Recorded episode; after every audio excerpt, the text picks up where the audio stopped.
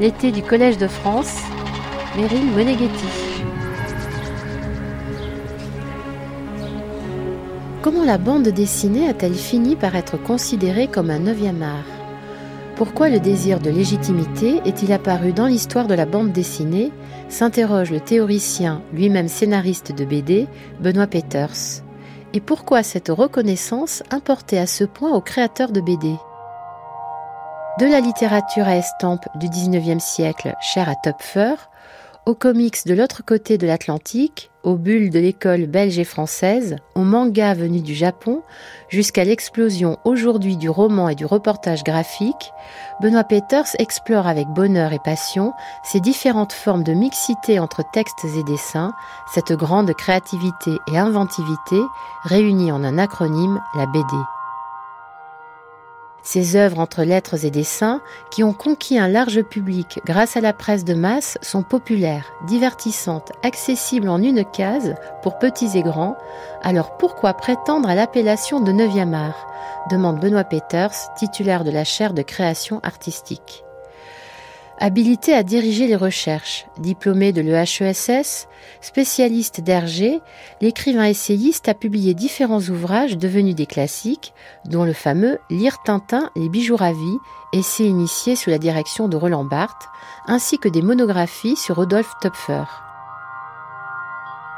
Avec le dessinateur François Skeuten, il a publié la série de bandes dessinées Les Cités Obscures, série traduite dans le monde entier et pour laquelle les deux auteurs ont obtenu de nombreux prix. Dans l'heure, Benoît Peters tisse avec délicatesse son itinéraire personnel avec son retour sur l'histoire de la BD. Comme la bande dessinée, l'écrivain essayiste et chercheur n'a cessé de faire le va-et-vient entre le livre et la presse, suivant les recommandations de son maître Roland Barthes. Je vois bien que vous avez surtout envie d'écrire, lui avait-il dit, développer vos projets sans vous laisser bloquer par un cadre universitaire. Je n'ai jamais cru à l'existence d'une frontière étanche entre l'émotion de la découverte et la rigueur de l'analyse, affirme Benoît Peters. C'est donc une poétique de la bande dessinée, bien plus qu'une théorie systématique que je voudrais esquisser ici. Mettant en garde ceux qui établissent des hiérarchies entre le roman graphique et le reste de la BD, l'écrivain rappelle qu'il ne faudrait pas que la volonté de légitimation conduise à un esprit de sérieux. Après tout, la bande dessinée s'est aussi caractérisée par son impertinence. Nous gagnons le Collège de France le 27 octobre 2022 pour la leçon inaugurale de Benoît Peters intitulée Un art neuf. Comment pourrais-je ne pas me souvenir aujourd'hui de celui qui fut mon maître, Roland Barthes? Le 7 janvier 1977, m'échappant d'un de mes cours, je m'étais glissé dans cette salle, alors bien différente pour assister à sa leçon inaugurale. C'est Roland Barthes, à l'école pratique des hautes études, qui avait eu la générosité de m'accueillir, me permettant de développer une lecture minutieuse des bijoux de la Castafiore inspiré de son commentaire de Sarrazine de Balzac dans le livre SZ. Publié en 1963, cette 21e aventure de Tintin marque un retour d'Hergé sur son propre univers, un jeu d'une grande finesse avec les codes de la série. Je voulais commenter cet album page après page, et même case après case, en lui accordant la même attention, la même patience qu'à un texte de Flaubert ou de Proust. C'était pour moi, sans ironie ni volonté de provocation, une manière de saluer l'importance d'une œuvre majeure. Je ne voulais pas traiter la bande dessinée comme un simple phénomène, ni même comme un genre, mais comme un médium à part entière, dont les créations les plus fortes méritaient d'être examinées de près. Hergé ne faisait pas partie des spécialités de Barthes.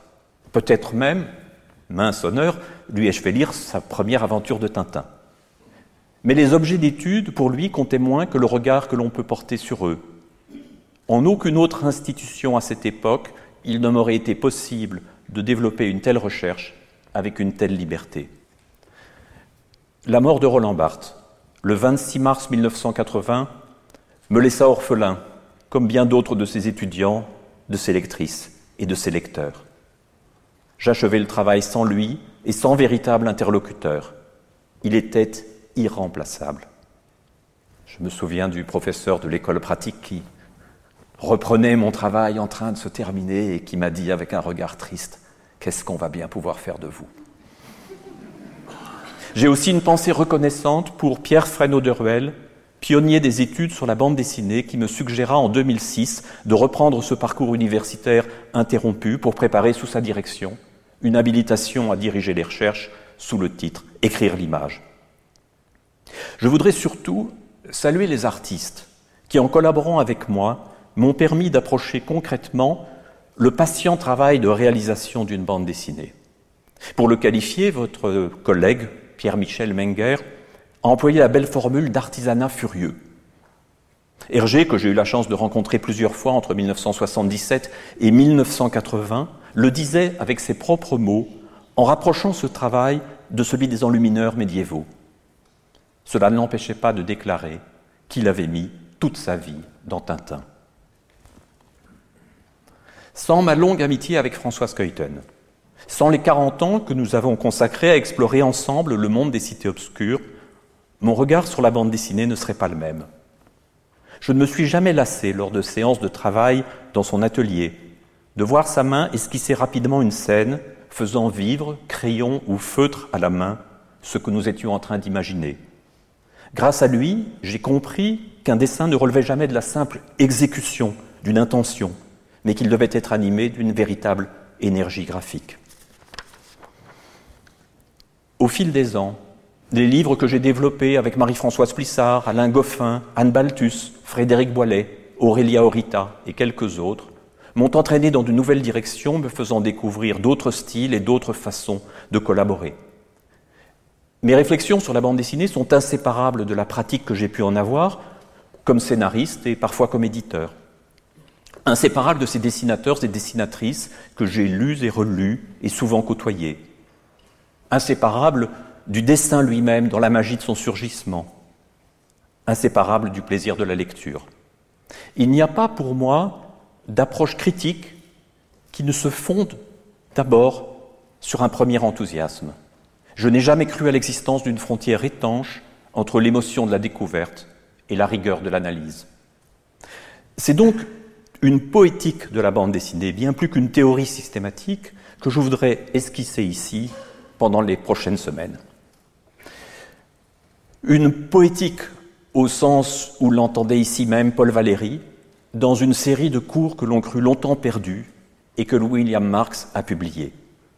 La question valérienne était moins celle du poème que celle évoquée par le verbe grec poiein, faire, fabriquer. Cette poétique, disait Valérie, et je me reconnais dans ces mots, se proposerait bien moins de résoudre les problèmes que d'en énoncer. Je pense aussi à la poétique du cinéma de Raoul Ruiz, intimement lié à son œuvre de cinéaste. J'ai eu la chance de côtoyer Raoul Ruiz, de l'interroger souvent et parfois de travailler avec lui.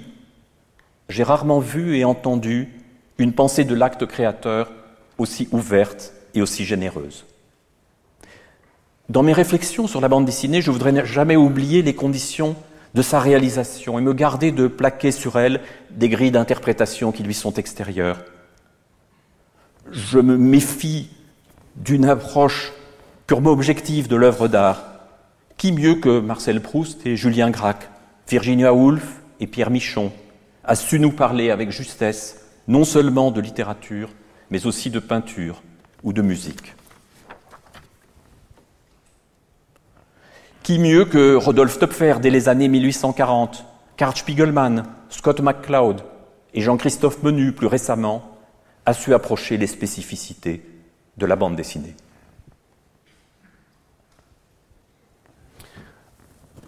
Permettez-moi une insiste toute personnelle. Il y a un peu moins de trois mois, le matin du 6 août, j'ai été victime d'un brutal accident de santé. Dans une chambre de réanimation de l'hôpital Cochin, perfusé et couvert d'électrodes, au milieu des lumières clignotantes et des sonneries incessantes, Craignant de ne jamais prononcer cette leçon inaugurale, ni les cours qui devaient la suivre, je songeais à la place immense que la bande dessinée avait tenue dans ma vie. De mes premiers contacts avec les aventures de Tintin, ce sont d'abord des images effrayantes et délicieuses à la fois qui me revenaient. le feu de Saint-Elme et l'apparition du Yéti dans Tintin au Tibet, le surgissement de Raskar Kapak dans les sept boules de cristal, la fin du monde annoncée au début de l'étoile mystérieuse. Ces albums, je les ai lus et relus jusqu'à les connaître par cœur, comme tant d'autres avant et après moi. Les années suivantes, les bandes dessinées se sont mêlées aux autres lectures sans privilège particulier. C'était Jules Verne, Hector Malot, Alexandre Dumas et Agatha Christie, en même temps que Lucky Luke, Blake et Mortimer, Gilles Jourdan et Gaston Lagaffe. Dans la cour de récréation à Bruxelles, nous nous échangions les deux journaux phares, Tintin et Spirou. Puis vint Pilote avec Astérix, bien sûr, mais aussi Blueberry, Philémon, Valérian et Laureline, la rubrique à braque et le Grand Duduche. Autant de goûts partagés avec un de mes camarades de classe entre 12 et 14 ans.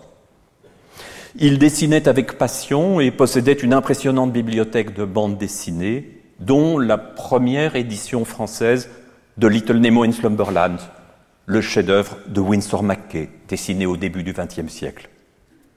Ce camarade s'appelait François Skeuten et rêvait de devenir dessinateur plutôt qu'architecte ou peintre, comme le souhaitait son père. À l'adolescence, je me suis un peu éloigné de la bande dessinée. De nouveaux objets avaient pris la première place la peinture, la littérature, bientôt le cinéma, bientôt la philosophie. Je me passionnais pour Godard et Rob Grillet, Henry James et Michel Foucault. La bande dessinée n'était plus ma priorité. J'ai laissé passer la création de L'écho des savanes en 1972 et celle de Métal Hurlant trois ans plus tard.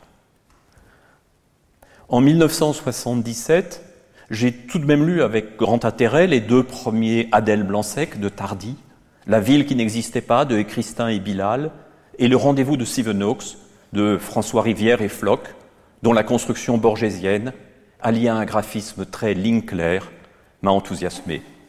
Mais c'est le mensuel à suivre qui m'a permis de renouer vraiment avec la bande dessinée.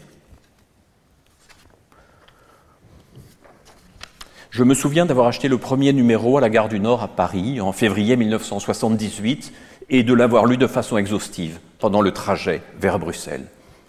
Ici même, de Tardy et Forest m'a impressionné par son ampleur romanesque et son ton très singulier. À suivre me donnait l'impression que ce qui me passionnait littérairement pouvait trouver une place dans la bande dessinée. Dans l'éditorial de ce premier numéro, Jean-Paul Bougin, le rédacteur en chef, parlait de romans en bande dessinée, ce qui rencontrait parfaitement les aspirations du jeune homme que j'étais. J'avais publié un premier roman, j'en achevais un second.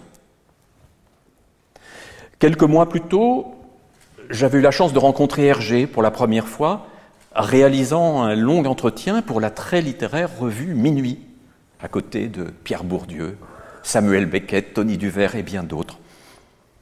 C'est l'époque aussi où je renouais avec François Skeuten. Voici donc que la bande dessinée revenait au premier plan. Dès que nous avons repris contact, retrouvant aussitôt notre complicité d'enfant, François m'a prêté quelques numéros de Métal Hurlant. Admiratif, j'ai découvert les histoires qu'il y avait publiées, mais aussi celles de Möbius, Bilal, Chaland, Loustal et Paringo et tant d'autres. Il m'a fait connaître les autrices et les auteurs qui, comme lui, rêvaient de secouer une bande dessinée belge, quelque peu sclérosée. Très vite, nous avons voulu réaliser une histoire ensemble. À suivre nous apparaissait comme le cadre idéal pour le récit que nous préparions, le premier volet de ce qui deviendrait les cités obscures. Aborder la bande dessinée fut sans doute pour moi une manière d'échapper à la solennité de la littérature, au poids de son histoire, à la hauteur de ses ambitions j'avais le sentiment que du côté de la bande dessinée, bien des pistes restaient à explorer, que l'on pouvait tenter d'introduire dans ce médium encore jeune des préoccupations venues d'ailleurs. Il y avait aussi la possibilité de rencontrer un vrai public, bien au-delà du petit milieu concerné par les recherches littéraires d'avant-garde.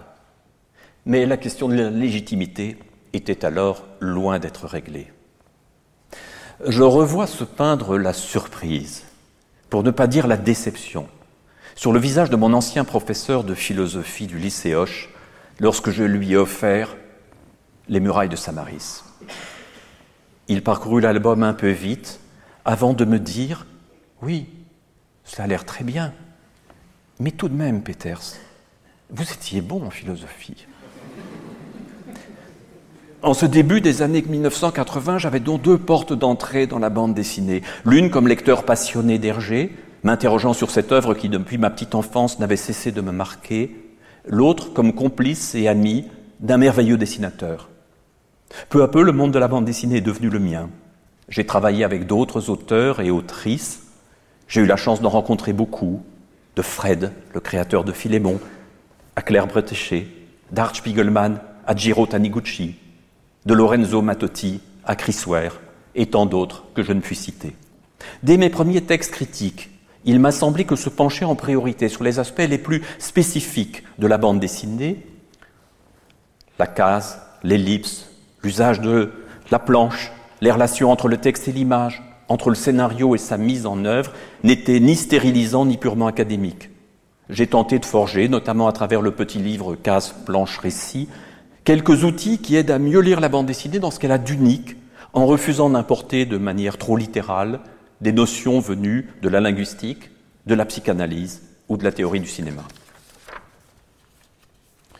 D'autres passionnés, comme Thierry Grunstein, Pierre Sterks, Thierry Smolderun et Jan Battens, travaillaient dans la même direction, notamment dans la revue Les Cahiers de la bande dessinée. Nos débats étaient parfois vifs, et leurs critiques m'ont conduit à remettre en question plusieurs des propositions que j'avais avancées. C'est l'une des joies de la recherche. Témoin et acteur à la fois, j'ai vu depuis une quarantaine d'années le paysage de la bande dessinée se transformer profondément, ainsi que les discours tenus à son propos. Peu à peu, je me suis ouvert à des traditions bien différentes de celles dans lesquelles j'avais grandi, découvrant la richesse et la diversité de son histoire. Dans ma jeunesse, je connaissais assez bien la production franco-belge, mais les origines de la bande dessinée m'étaient inconnues. J'avais d'énormes lacunes en matière de comics et j'ignorais à peu près tout des mangas. Aujourd'hui, je me repère un peu mieux dans ces différents territoires. Une des choses qui continue de m'importer est d'élargir la vision du médium historiquement, géographiquement et esthétiquement, de faire dialoguer son passé le plus enfoui. Pour la France, Thierry Grunstein vient de le ressusciter à travers son magnifique album La bande dessinée en France à la belle époque, avec les œuvres les plus contemporaines, qu'elles soient populaires ou plus sophistiquée. Longtemps, la bande dessinée n'a même pas eu de nom, ce qui ne veut pas dire qu'elle était sans existence. Rodolphe Töpfer, en 1837, l'appelait littérature en estampe. Au début du XXe siècle, en France, prévalaient les termes d'histoire en images et d'illustré.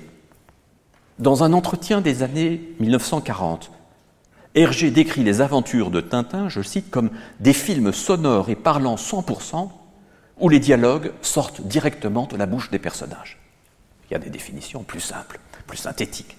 Mais on, est là assez tard, Hergé a déjà fait la moitié de son œuvre, et il dit des films sonores et parlants 100%, où les dialogues sortent directement de la bouche des personnages. Plus tard, avec le succès des publications Disney, certains parleront, plus ou moins péjorativement, de petits Mickey. Ah, vous faites des petits Mickey la bande dessinée n'avait pas non plus d'histoire. Pour faire oublier sa mauvaise réputation, on cherchait à lui trouver de glorieux ancêtres en évoquant les grottes de Lascaux, l'art égyptien, la colonne Trajane et la tapisserie de Bayeux. Toutes choses qui d'ailleurs ne sont pas sans rapport avec elle, mais qui ne participent pas, à mes yeux, de sa logique la plus profonde. Mais une thèse prévalait, celle de sa naissance aux États-Unis en 1896 avec le Yellow Kid de Richard Felton Outco. Il s'agissait, soi-disant, des tout premiers phylactères. Oubliant Chab, Gustave Doré, Nadar et Willem Busch, on voulait faire de la bande dessinée la contemporaine d'un cinématographe auquel on l'inféodait souvent, ignorant que l'arroseur arrosé, comme bien d'autres gags du cinéma muet, avait existé chez Christophe, Benjamin Rabier et quelques autres avant d'être fixé sur la pellicule, et que Töpfer avait joué du montage parallèle 60 ans avant Méliès. Presque contemporaine de la naissance de la photographie, l'apparition de la bande dessinée est inséparable des mutations fondamentales subies par les images, en devenant non seulement reproductible, comme l'a bien montré Walter Benjamin, mais aussi séquentielle. La bande dessinée est enfant du papier. C'est le support commun à l'auteur qui réalise ses planches, la plupart du temps, et au lecteur qui les découvre. Son évolution est très liée à celle de l'imprimerie et particulièrement au progrès technique dans la reproduction des images depuis bientôt deux siècles. L'approche médiologique, développée depuis de longues années par Régis Debray, lui convient donc à merveille. Née sous forme de livre, la littérature en estampe rejoint le monde des journaux au milieu du XIXe siècle, en France comme en Grande-Bretagne, en Allemagne et dans bien d'autres pays. Georges Dumaurier, Marie Duval, Carandache et Steinlen y proposent des séquences narratives de façon régulière et souvent remarquable. Le perfectionnement des presses rotatives en 1865 permet d'imprimer jusqu'à 8000 journaux à l'heure. Le procédé Bendet mis au point aux États-Unis en 1879 et précédé par quelques recherches françaises, donne la possibilité de reproduire toutes les nuances de grisé ou de couleur.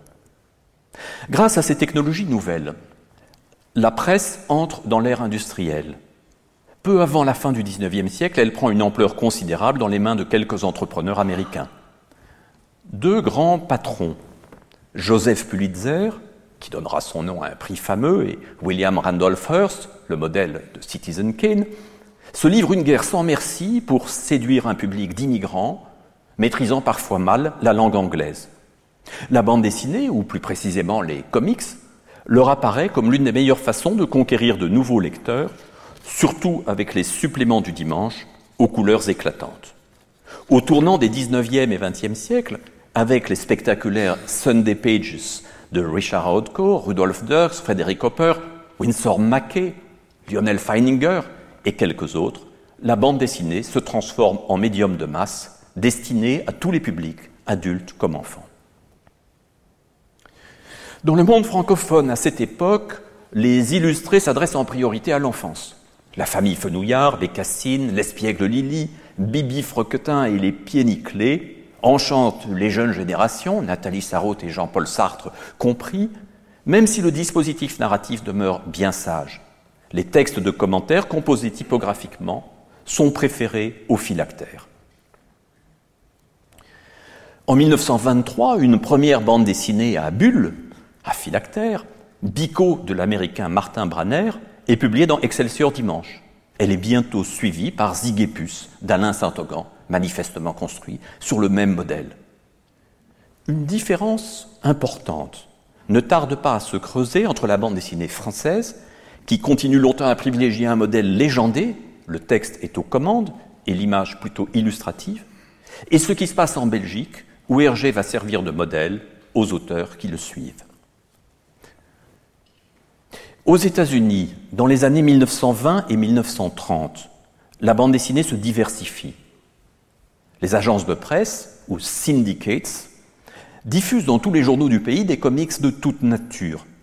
À côté des séries humoristiques comme Bringing Up Father de Joe McManus et Popeye d'Elsie Segar, une large place est accordée à des récits d'aventure comme Flash Gordon d'Alex Raymond ou Terry et les pirates de Milton Caniff. Il y en aurait bien d'autres à citer.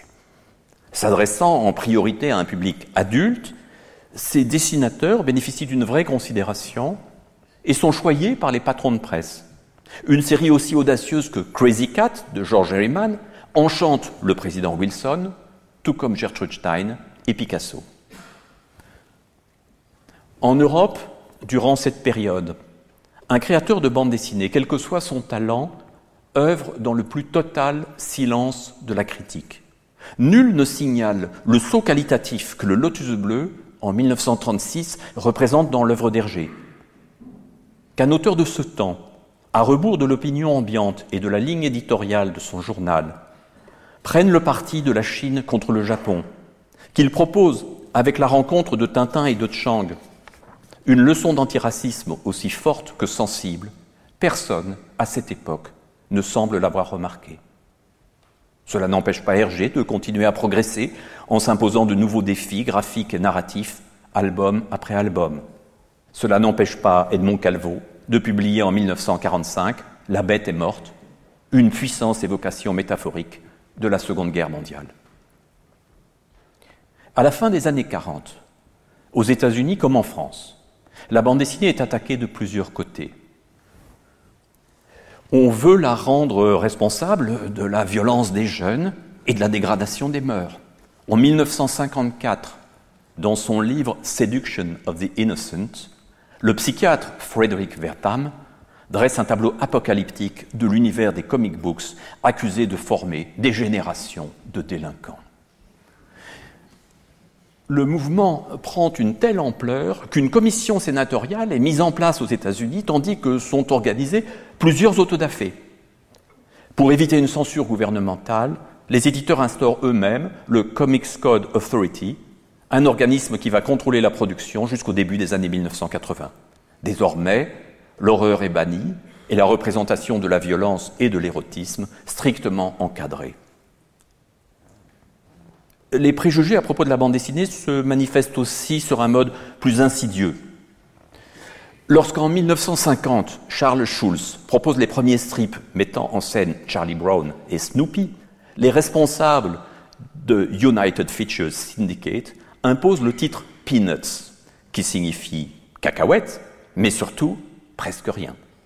Aux yeux de Schulz, c'est le pire nom qu'on ait donné à une bande dessinée. C'est complètement ridicule, ça n'a aucun sens, ça ne fait qu'installer de la confusion et priver le strip de toute dignité. Deux ans plus tard, Tove Jansson, la créatrice finlandaise des Moomins, il n'y a pas tant d'autrices à cette époque, c'est une des plus importantes. Tove Jansson essuie d'autres sarcasmes. À cette époque, expliquait-elle, Peindre des tableaux était quelque chose de respectable, mais faire de la bande dessinée signifiait que l'on avait vendu son âme sur l'autel de l'argent. J'étais sidéré que les gens se permettent de me téléphoner pour m'accuser d'avoir vendu mon âme. À la fin, j'ai été carrément contrainte de retirer mon numéro de l'annuaire. En Europe, la bande dessinée commence pourtant à trouver des défenseurs. En 1956, Alain Resnais, Chris Marker et Remo Forlani glissent des exemplaires de Mandrake et Dick Tracy dans toute la mémoire du monde, leur documentaire sur la Bibliothèque nationale. Qui sait ce qui demain témoignera le plus sûrement de notre civilisation Ose le commentaire. Ces auteurs auraient-ils pu imaginer que la salle ovale de la rue Richelieu accueillerait un jour, en cette année 2022, près de 10 000 bandes dessinées en libre accès? Au début des années 1960, tandis que la presse et le public s'enthousiasment pour le phénomène Astérix. Quelques-uns de ceux qui ont grandi avec le journal de Mickey, Robinson et Junior célèbrent ce qu'ils considèrent comme l'âge d'or de la bande dessinée américaine. L'âge d'or de la bande dessinée est toujours celui de l'enfance qui en parle. En 1962 naît le Club des bandes dessinées, puis bientôt le CELEG, Centre d'études des littératures d'expression graphique, et la SOCERLID, Société civile d'études et de recherche des littératures dessinées. Ces désignations quelque peu alambiquées montrent que le combat est loin d'être gagné. L'intérêt pour la bande dessinée est également très vif en Italie, autour de la revue Linus et des salons de Bordighera, puis de Luca. Umberto Eco est l'un des premiers intellectuels de renom à ne pas craindre d'afficher son amour des comics.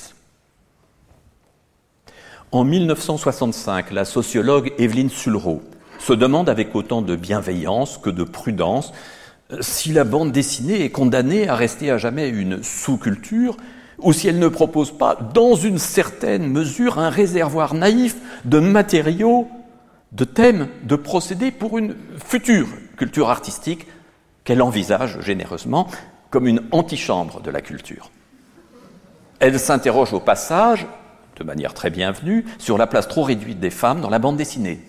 Je cite, Presque toujours, le personnage central, qu'il soit épique ou comique, c'est un homme. Les femmes jouent des rôles d'accessoires mécaniques. Et elle ajoute, de façon prémonitoire, qu'il faudra peut-être attendre que des femmes se décident à se faire cartoonistes pour que la situation évolue. C'est à cette époque qu'apparaît l'expression neuvième art, D'abord sous la plume du critique de cinéma Claude Belly dans une série d'articles intitulée La bande dessinée est-elle un art? En décembre 1964 débute dans l'hebdomadaire Spirou une rubrique intitulée Neuvième art, musée de la bande dessinée, animée par Maurice, le brillant dessinateur de Lucky Luke, et Pierre Vanquer, directeur des chemins de fer belges, en même temps que collectionneur. Dans le texte de présentation, l'ironie n'est pas de mise. Je cite Aujourd'hui, on peut considérer que l'histoire en images a ses lettres de noblesse et qu'on peut la prendre tout aussi au sérieux que la littérature ou la musique, ou bien que la télévision et le cinéma. Le rôle joué par le pop art dans le début de légitimation de la bande dessinée est on ne peut plus ambigu. Roy Lichtenstein ne cite jamais les auteurs de comics dont il s'inspire assez fortement pour ses tableaux comme s'il était seul responsable de leur devenir artistique. Il efface toutes les traces des images dont il s'inspire sans se soucier le moins du monde des droits de leurs auteurs, par exemple de Tony Abruzzo, dont il reprend de nombreuses cases. Ces images semblent n'avoir pas plus de valeur pour lui que les boîtes de soupe Campbell pour Andy Warhol. Dans un entretien de 1966, Liechtenstein ne dissimule d'ailleurs pas son dédain pour la bande dessinée je le cite, la sensibilité esthétique y est absente la plupart du temps. Je m'intéresse à ce que l'on considère habituellement comme les pires aspects de l'art commercial. J'aime et je n'aime pas les bandes dessinées. Je trouve que lorsqu'elles sont bien dessinées, certaines parties, ça peut être dû au hasard ou au talent inné de la personne qui a fait la bande dessinée, peuvent être bonnes. Mais en général, je les trouve plutôt bidons. Quatre gestes marquent en réalité cette appropriation picturale. Premièrement, l'arrachement au contexte de l'histoire ou de la page. Liechtenstein ne conserve qu'une seule case. Deuxièmement, l'agrandissement considérable. Une petite vignette devient une toile de plus d'un mètre carré. Troisièmement, le changement de support et de matériaux. Les points de trame imprimés sont mimés par le peintre. Quatrièmement, la recontextualisation on passe d'un comic book bon marché à un tableau précieux isolé sur les cimaises d'une galerie ou d'un musée. Certes, le peintre apporte quelques transformations à l'image. Dans Hopeless, par exemple, les cheveux de la jeune fille changent de couleur et une partie de sa main entre dans la composition. Il serait toutefois malhonnête de nier que de nombreux éléments présents dans l'œuvre d'origine jouent un rôle majeur dans la séduction exercée par le tableau. Ces questions, ce conflit entre high art et low art, ont déjà fait couler beaucoup d'encre. Mais par un nouveau tour, subtilement ironique, voici qu'un album de bande dessinée d'une grande importance historique se réapproprie le geste de Liechtenstein. Il s'agit de Barbarella de Jean-Claude Forest. La couverture de la première édition, publiée par Eric Losfeld au Terrain Vague en 1964, joue avec l'esthétisation récente proposée par le pop art. Cette couverture, d'autant plus remarquable que l'intérieur de l'ouvrage est d'un style assez différent, a largement participé à la reconnaissance de ce livre pionnier, euh, tout comme l'interdiction à l'affichage imposée par la censure.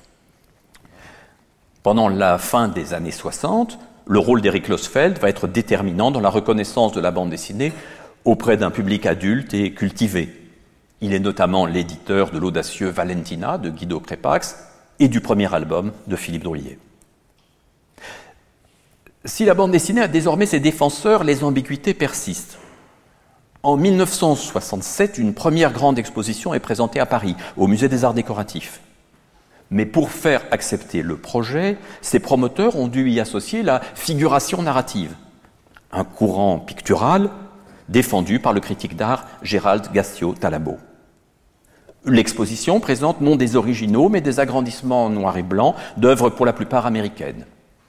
Bande dessinée et figuration narrative attirent des centaines de milliers de visiteurs et son catalogue devient une référence. Publié la même année par Planète, un éditeur à grand succès mais à faible légitimité, l'anthologie des chefs-d'œuvre de la bande dessinée rassemble des séquences d'une extrême diversité. Le livre est préfacé par René Goscinny, dont il faut saluer le rôle exceptionnel, comme scénariste, bien sûr, mais aussi comme rédacteur en chef de Pilote, où il accueille et accompagne les audaces de Giraud, Gottlieb, Bretéché, Fred, Mézières, Christin, Druyet et tant d'autres. Je rêve aujourd'hui de le voir entrer au Panthéon.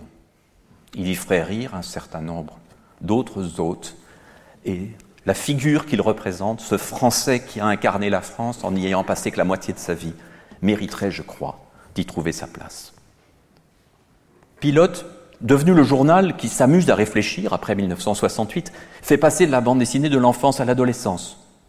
De son côté, Hergé espère qu'en l'an 2000, la bande dessinée aura enfin acquis droit de cité, qu'elle sera devenue, je cite, un moyen d'expression à part entière, comme la littérature ou le cinéma. Il rêve qu'elle aura trouvé son Balzac, un créateur qui, doué à la fois sur le plan graphique et sur le plan littéraire, aura composé une véritable œuvre. Il était trop modeste pour se rendre compte qu'il l'avait déjà fait. Pendant ce temps, la bande dessinée avance surtout par ses marges. En 1967, Robert Crumb s'installe à San Francisco. L'année suivante, il publie le premier numéro de Zap Comics et le vend lui-même dans les rues.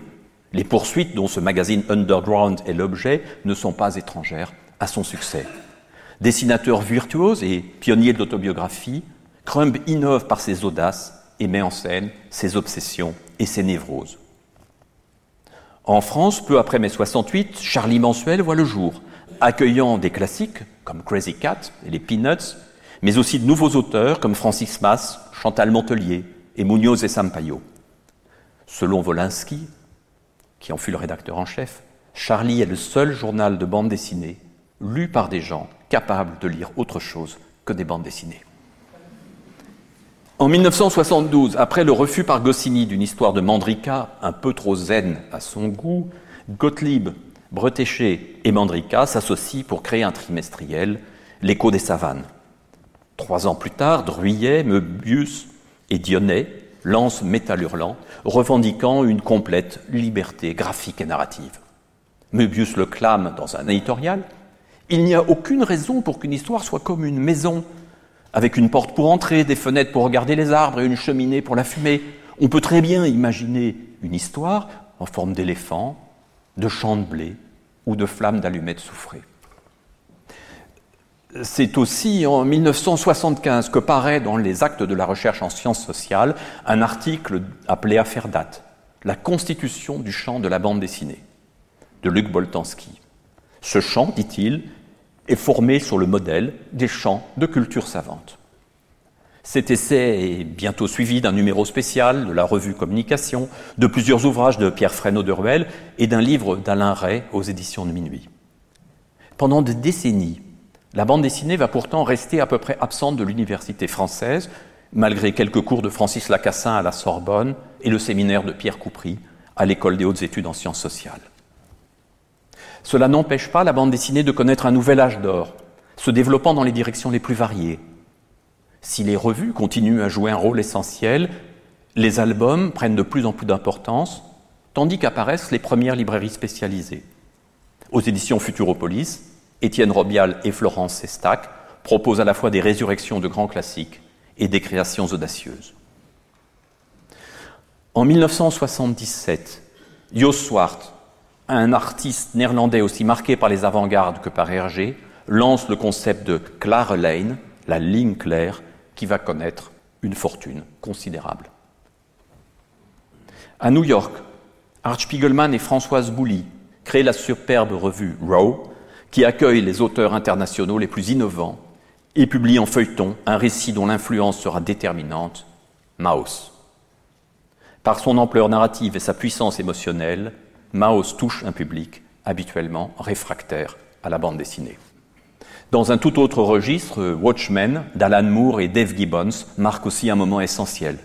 Dans ce long récit à la construction impressionnante, les auteurs parviennent à régénérer les archétypes des comic books. Que peuvent devenir les super-héros dans un monde qui n'a plus besoin d'eux Les étapes suivantes de l'histoire de la bande dessinée sont bien connues. Dès la fin des années 1980, les magazines perdent leur centralité. Le temps des revues cède la place à celui des livres. Le métier se transforme profondément en même temps que les auteurs se tournent de plus en plus vers le public adulte. Fondé en 1974, le Festival d'Angoulême ne tarde pas à devenir un rendez-vous international dont les prix et les expositions font référence. Même si la bande dessinée s'est développée très tôt dans de nombreux territoires, de la Scandinavie à l'Amérique latine, les productions les plus visibles ont longtemps émané de trois univers bien distincts. L'Europe, avec l'éclatante suprématie de la tradition franco-belge, les États-Unis et le Japon. Ces trois mondes communiquaient peu. Les sujets et les styles, mais aussi les supports de publication, semblaient séparer radicalement BD, comics et manga. En 1982, lorsqu'il se rend au Festival d'Angoulême, Osamu Tezuka est considéré depuis longtemps au Japon comme un trésor vivant, mais il circule dans le festival de façon quasi anonyme. Pendant les décennies suivantes, les échanges se multiplient. Arrivé tardivement en Europe, le manga y prend une place essentielle.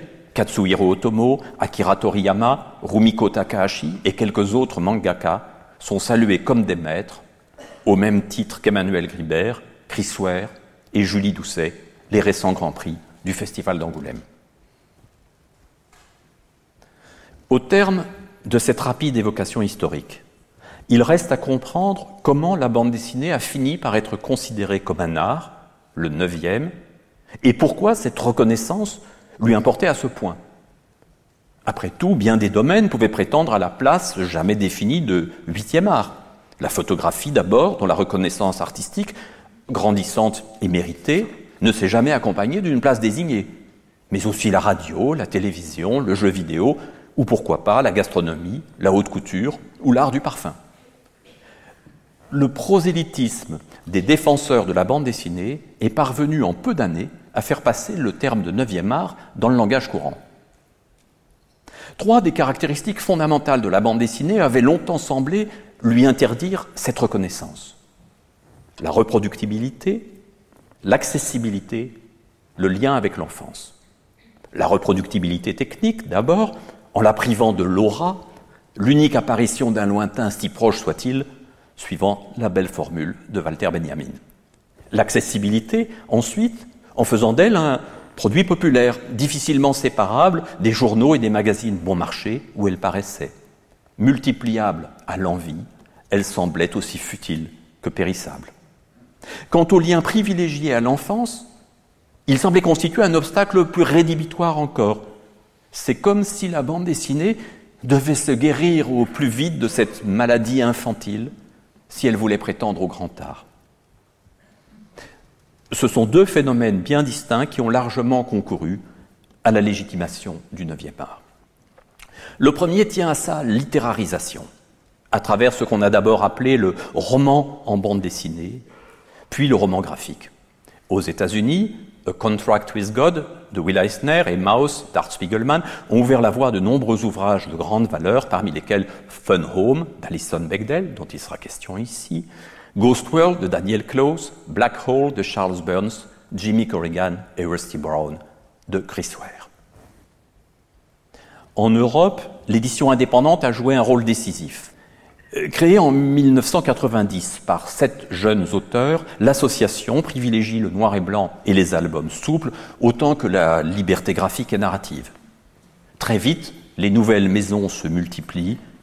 Cornelius, Les Regains Marteau, Ego Comics, La Cinquième Couche, Atrabile, etc., etc.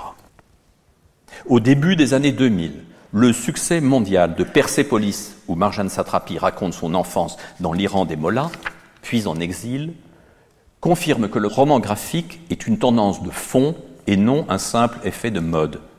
La presse se met à parler de nouvelles bandes dessinées. Éphémères ou durables, opportunistes ou inventives, des collections apparaissent chez la plupart des éditeurs traditionnels pour accueillir des romans graphiques de plus en plus nombreux. Cet essor va de pair avec une féminisation tardive mais essentielle qui permet enfin à la BD de ne plus être cet art de petit garçon blessé évoqué par l'héroïne d'un récent album de Bastien Vives. En s'imposant dans beaucoup de milieux, y compris académiques, l'appellation de roman graphique a indéniablement donné une forme de respectabilité à un certain nombre de livres et d'auteurs.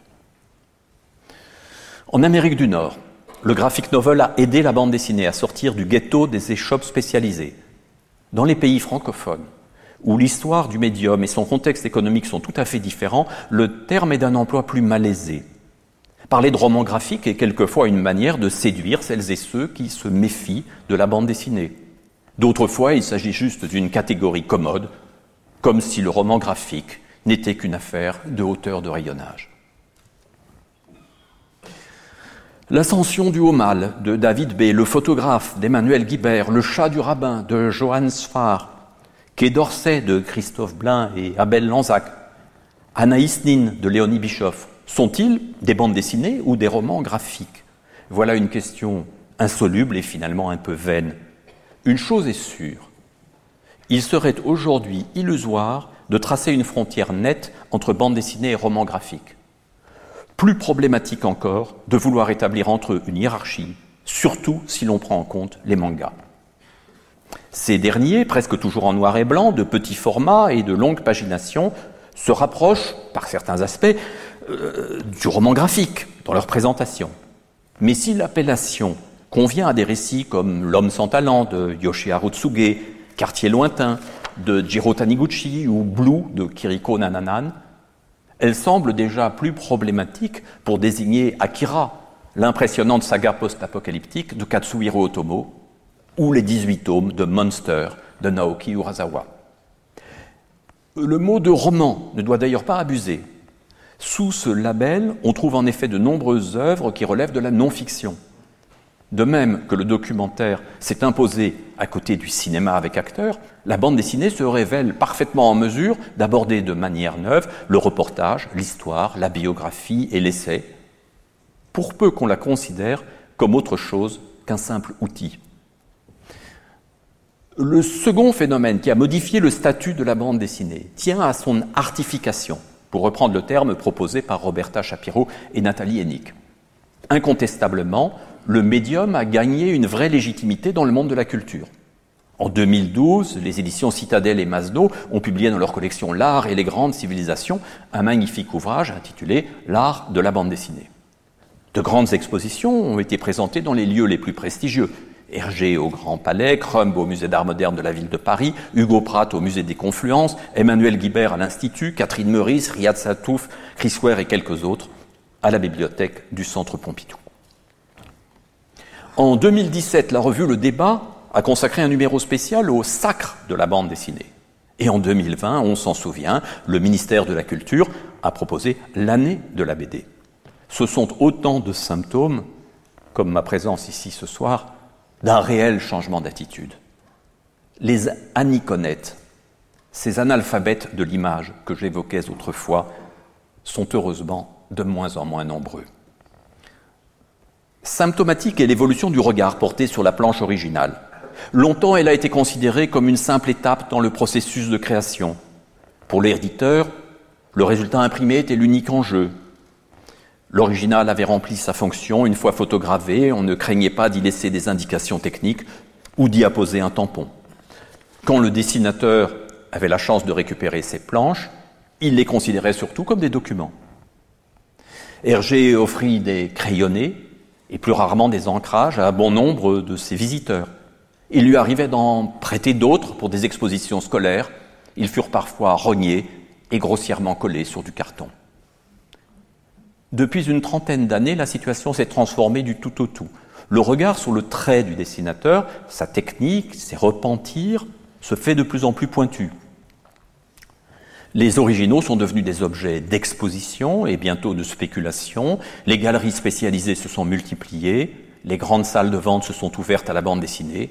Et les cotes de quelques auteurs se sont envolées, à commencer par celles d'Hergé, Jacobs, Uderzo et Franquin.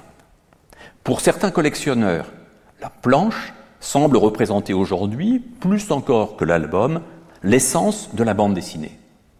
En soi, cet intérêt n'a rien de problématique. Du fait de sa taille, généralement beaucoup plus importante que celle de l'imprimé, la planche originale donne à voir le geste du dessinateur et révèle la qualité de son trait. Elle laisse deviner la technique de l'auteur et nous émeut quelquefois par sa fragilité. Chez Hugo Pratt ou Möbius, il arrive que le dessin s'efface en partie, par exemple à cause de l'emploi du feutre. Chez d'autres, on s'attache aux traces de crayon, au collage et aux retouches à la gouache blanche. De nombreux auteurs et autrices travaillent aujourd'hui en couleur directe ce qui augmente encore la séduction de leurs planches. Mais la fétichisation de l'original et le développement très rapide de ce marché soulèvent quelques questions. Car lorsqu'elle est accrochée sur les cimaises d'une galerie ou dans l'appartement d'un amateur, une page de bande dessinée change radicalement de sens. Isolée du récit dans lequel elle s'inscrit, souvent privée de texte, la page se transforme en un objet décoratif bien plus que narratif. Exposée sur un mur, elle se regarde davantage qu'elle ne se lit. Encadrée, elle gagne en solennité ce qu'elle perd en humour et en impertinence. Si la vente des originaux devenait un jour plus rémunératrice pour les auteurs que celle des albums, la nature même du neuvième art en serait bouleversée. Les galeristes et les dessinateurs devinent très vite le genre de planche susceptible de séduire. Peu de cases, des images spectaculaires et de préférence sans phylactère. Certains pourraient être tentés de les multiplier par rapport à d'autres pages plus discrètes, plus modestes, plus difficiles à séparer du récit. Une partie de la bande dessinée risquerait alors de subir un glissement vers le simulacre, proche de celui qu'a connu le street art depuis que le marché s'en est emparé. Mais une telle évolution reste assez peu probable. On peut même s'étonner que les grands musées français, à commencer par le Centre Pompidou, n'accordent pas plus de place à la bande dessinée dans la construction de leurs fonds, alors qu'ils se sont ouverts au design, à la mode et au dessin d'architecture. Les combats pour la légitimation ont eu leur importance. Il fallait convaincre que la bande dessinée est une lecture à part entière et non un simple marchepied vers les supposés vrais livres. Il importait de montrer qu'elle avait honoré la tradition du dessin au moment où les beaux-arts s'en détournaient. Mais le désir de respectabilité a ses revers. Car au moins autant qu'un art, la bande dessinée est une pratique vivante, populaire ou sophistiquée, volontiers irrévérencieuse. Pour beaucoup d'autrices et d'auteurs, l'essentiel reste de raconter de façon libre une histoire qui se lit autant qu'elle se regarde, de faire coexister harmonieusement plusieurs images sur la même page, de les associer à des textes devenus eux-mêmes graphiques, de ménager des ellipses et des échos, des accélérations et des moments contemplatifs. Grâce à ces manières si diverses de stratifier l'espace et le temps, la bande dessinée reste une forme tout à fait pertinente aujourd'hui. Née en même temps que la photographie, s'épanouissant au moment où apparaissait le cinéma, elle a pu survivre à l'apparition de la radio, de la télévision, d'Internet et du jeu vidéo, car elle a de vraies spécificités, des possibilités créatrices qui n'appartiennent qu'à elle. De génération en génération, de pays en pays, elle a su réinventer ses usages, ses thématiques et ses publics. Il y a probablement une adéquation entre les particularités de ce médium et le cerveau humain. Cette façon de rassembler plusieurs cases dans le petit espace de la page, de relier des mots et des images de proposer un dessin qui suggère plus encore qu'il ne montre. La bande dessinée stylise notre rapport à la réalité. On pourrait dire qu'elle le mentalise. Elle nous donne moins les choses que les représentations des choses, moins les objets que les signes auxquels ils peuvent donner naissance. Elle ne se contente pas de nous montrer le monde, elle pose un regard qui d'emblée le décode. Pour le lecteur, même très jeune, c'est sans doute une façon de se l'approprier. Force est pourtant de le reconnaître. Si la bande dessinée d'aujourd'hui est d'une remarquable diversité, le secteur est loin d'avoir la bonne santé qu'on lui attribue souvent. Certes, lorsqu'on la considère globalement, l'industrie de la bande dessinée se porte bien. Mais si le nombre de titres produits a énormément augmenté, les tirages et surtout les ventes moyennes de la plupart des albums ont diminué de façon préoccupante et la situation concrète des autrices et des auteurs est de plus en plus délicate. Lorsque nous avons commencé à publier avec François Skeuten, le travail de création était reconnu et rémunéré. La parution en feuilleton dans les magazines assurait aux auteurs des conditions assez favorables. Le passage de la bande dessinée de l'univers de la presse à celui du livre a eu d'indéniables avantages. Mais dans le même temps, cette situation a fragilisé financièrement les auteurs et leur a fait perdre un contact régulier avec un public moins spécialisé. Désormais, les albums paraissent de façon directe.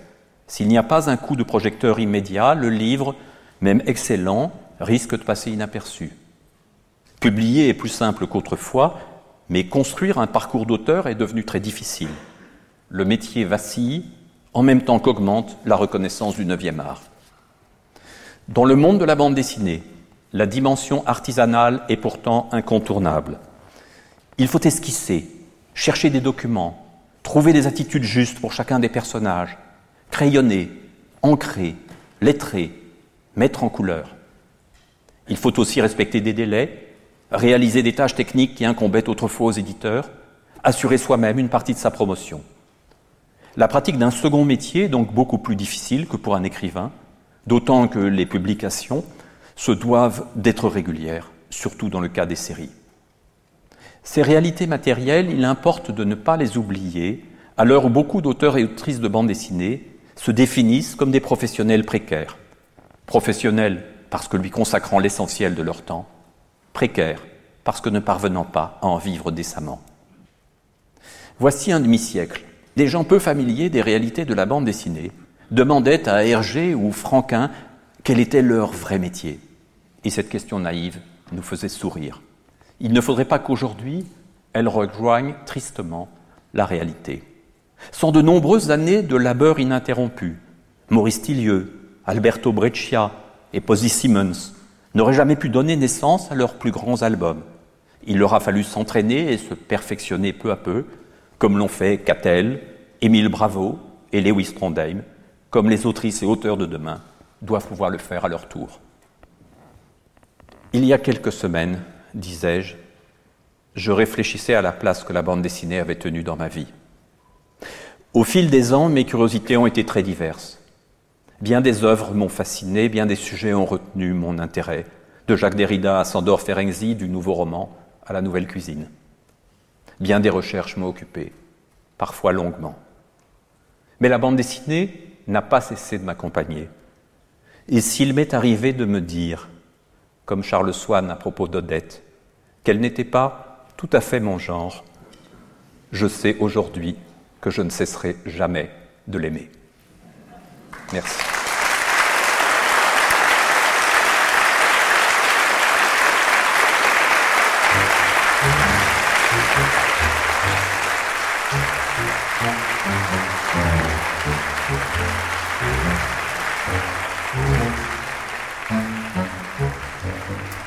Le Collège de France et France Culture vous ont présenté l'écrivain essayiste Benoît Peters, sa leçon inaugurale intitulée Un art neuf.